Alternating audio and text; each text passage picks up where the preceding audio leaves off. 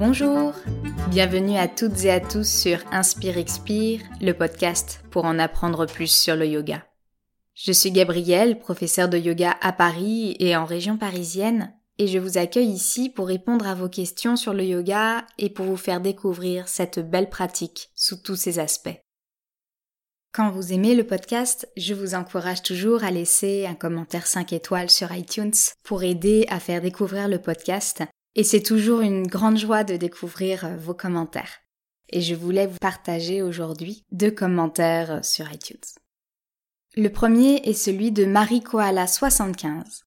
Podcast simple, efficace et court pour une plongée dans l'expérience du yoga. Merci. Et le deuxième est de Nico San. Un excellent podcast, très accessible avec une dose de technique indispensable. Le format n'est pas trop long, agréable à l'écoute, et apporte de nombreuses infos sur le yoga, le tout très bien expliqué. Des sujets plus techniques mais toujours accessibles sont abordés comme les respirations dans le yoga, mais aussi sur les asanas ou encore sur l'aspect plus spirituel et philosophique. Un podcast particulièrement agréable à écouter, l'un des plus complets en français avec cette approche. Vivement le prochain épisode. Merci beaucoup Marie Koala 75 et Nikosan pour vos retours vos commentaires qui me vont droit au cœur et me donnent tellement envie de continuer à vous apporter plus de connaissances encore sur le yoga pour une approche toujours plus complète. L'été est arrivé, comme vous l'avez sûrement remarqué, et ce sera donc le dernier épisode avant la rentrée de septembre. Le podcast, tout comme moi, allons prendre des vacances, une pause qui me permettra de me ressourcer et de commencer doucement le travail de recherche pour les prochains épisodes. Et pour signer la fin de cette première saison d'Inspire Expire, je vous propose un épisode un peu différent par rapport à d'habitude. Aujourd'hui, je ne vous présente pas un concept ou une respiration de yoga, mais je souhaite vous parler de deux lectures autour du yoga. Deux livres que j'ai particulièrement appréciés et qui me semblent idéaux pour continuer à découvrir la richesse du yoga pendant l'été, continuer à se documenter et aussi à rêver. Le premier livre que je souhaite vous présenter s'appelle Yoga Coaching et a été écrit par Ariane. J'ai découvert Ariane il y a quelques années sur sa chaîne YouTube et j'adore faire ces séances. Elle a de nombreux cours qu'elle propose sur Internet et elle a vraiment une approche complète de la pratique du yoga. Son livre reflète tout ce qu'elle apporte sur Internet. C'est comme une version papier de sa chaîne YouTube et c'est en même temps un vrai complément aux séances qu'elle propose. Ce livre s'adresse aux débutants et aux débutantes qui souhaitent commencer le yoga et qui souhaitent un peu découvrir la pratique, mais ça s'adresse aussi aux personnes confirmées qui veulent développer une pratique personnelle, savoir comment créer une séance. J'ai vraiment beaucoup apprécié la lecture de ce livre, déjà parce que j'aime beaucoup Ariane, j'aime beaucoup ce qu'elle fait déjà sur euh, YouTube, mais aussi parce que on retrouve vraiment cette approche complète de la pratique du yoga dans le livre, puisque le livre commence déjà par présenter le yoga. Il y a une partie que j'ai trouvée très intéressante sur l'histoire du yoga, qui était à la fois concise et en même temps suffisamment précise pour se donner une idée et comprendre d'où vient le, le yoga. Ce que j'apprécie aussi beaucoup avec le livre Yoga Coaching, c'est qu'Ariane nous donne vraiment tous les outils pour mettre en place une séance qui nous correspond au moment présent selon notre énergie du moment.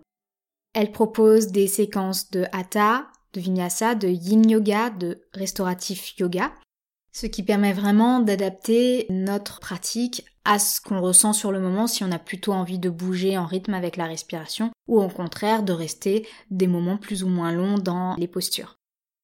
Et en plus de ces différents styles de yoga qu'elle propose, elle a classé ces séquences par thème. Donc on trouve les bases et l'ancrage, on trouve le thème de la souplesse, de la confiance, de l'ouverture euh, du cœur notamment. Donc vraiment en fonction de ce qu'on ressent, on peut vraiment adapter euh, notre pratique. Et si on souhaite plus d'informations sur les postures qu'Ariane propose, elles sont toutes rassemblées à la fin dans une sorte d'index qui permet de bien les retrouver et elle les explique. Elle explique leurs effets sur le corps, elle explique les effets des postures sur le mental, l'esprit et elle vraiment elle explique comment rentrer correctement dans les postures, que ressentir quand vous y êtes et comment en ressortir. Donc c'est vraiment un livre que j'aime beaucoup. Euh, je l'adore parce qu'il est très complet, puisqu'on a vraiment un mélange de présentation de posture, de pranayam, il y a aussi de la méditation. C'est un excellent ouvrage introductif sur l'ensemble des aspects de la pratique du yoga et pas seulement sur l'aspect physique. Il y aura d'autres livres qui seront plus techniques, mais le sien est vraiment une, introduction parfaite et qui fait le tour complet de tout ce que le yoga peut nous proposer comme outil pour notre bien-être, pour apprendre à mieux se connaître, pour apprendre à être plus connecté au moment présent.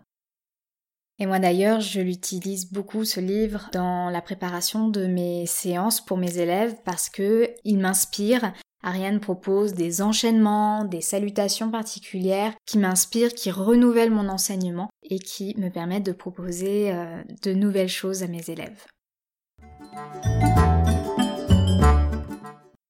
Le deuxième livre que je souhaite vous présenter s'appelle Le chien tête en bas, 45 histoires d'asanas et a été écrit par Clémentine Herpicoum.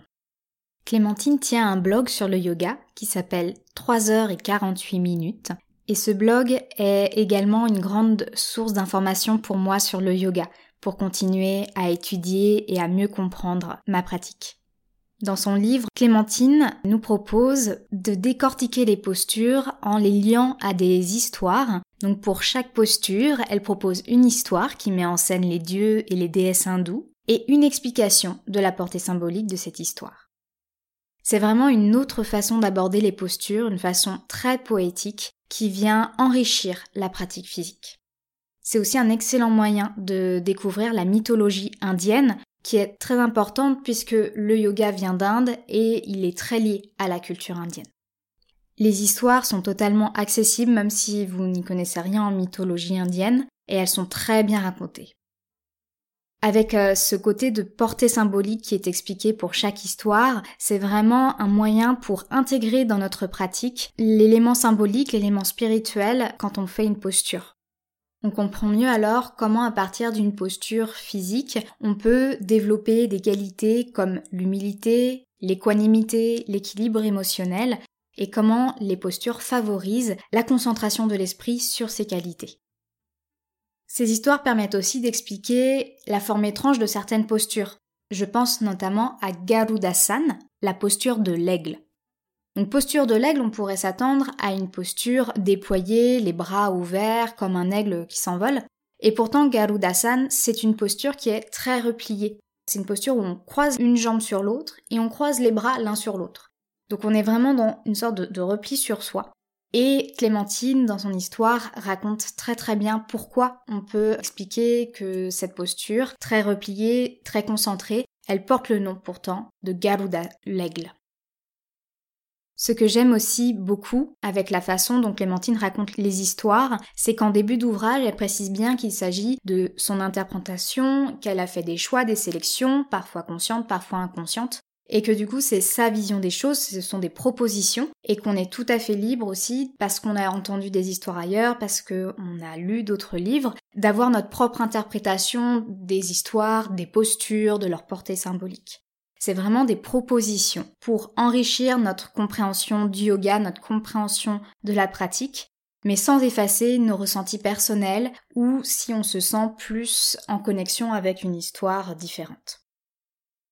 Avec ce système aussi de une posture, une histoire, une portée symbolique, ça permet vraiment de faire un livre où, comme dans les Yoga Sutras de Patanjali, on va venir picorer une histoire et puis une autre. On n'est pas obligé du tout de lire le livre de A à Z. On peut tout à fait le lire de cette manière-là si on le souhaite, mais on peut aussi lire une histoire en fonction de ce qu'on veut étudier, la posture qu'on veut étudier, en fonction de la partie euh, de la mythologie indienne qu'on veut étudier, puisque Clémentine a bien classé chaque posture dans euh, des types d'histoires différentes, histoire d'amour et de colère divine, la cosmologie avec la création de l'univers, etc. Et pour finir, à la fin de son ouvrage, Clémentine nous propose des résumés de certains textes épiques de la mythologie indienne qui ont aussi formé la base du yoga. c'est comme une invitation à nous plonger dans d'autres textes encore pour toujours plus découvrir le yoga, sa relation avec l'Inde et nous aider de ces lectures pour amener plus de richesse, plus de couleurs dans notre pratique. Voilà pour ces deux beaux livres dont je vous recommande chaudement la lecture.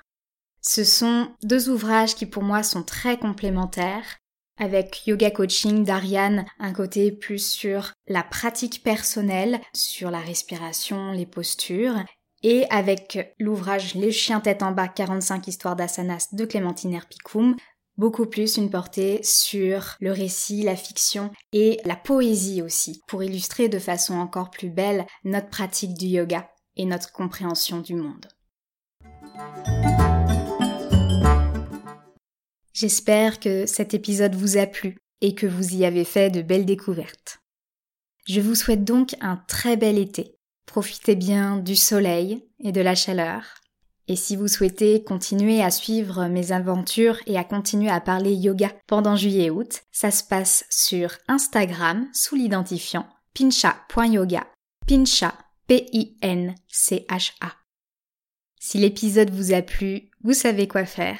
Vous pouvez laisser un commentaire sur votre plateforme d'écoute ou un commentaire 5 étoiles sur iTunes pour aider à faire découvrir le podcast. J'ai hâte de vous retrouver à la rentrée avec tout plein de nouveaux épisodes. D'ici là, prenez soin de vous. À bientôt!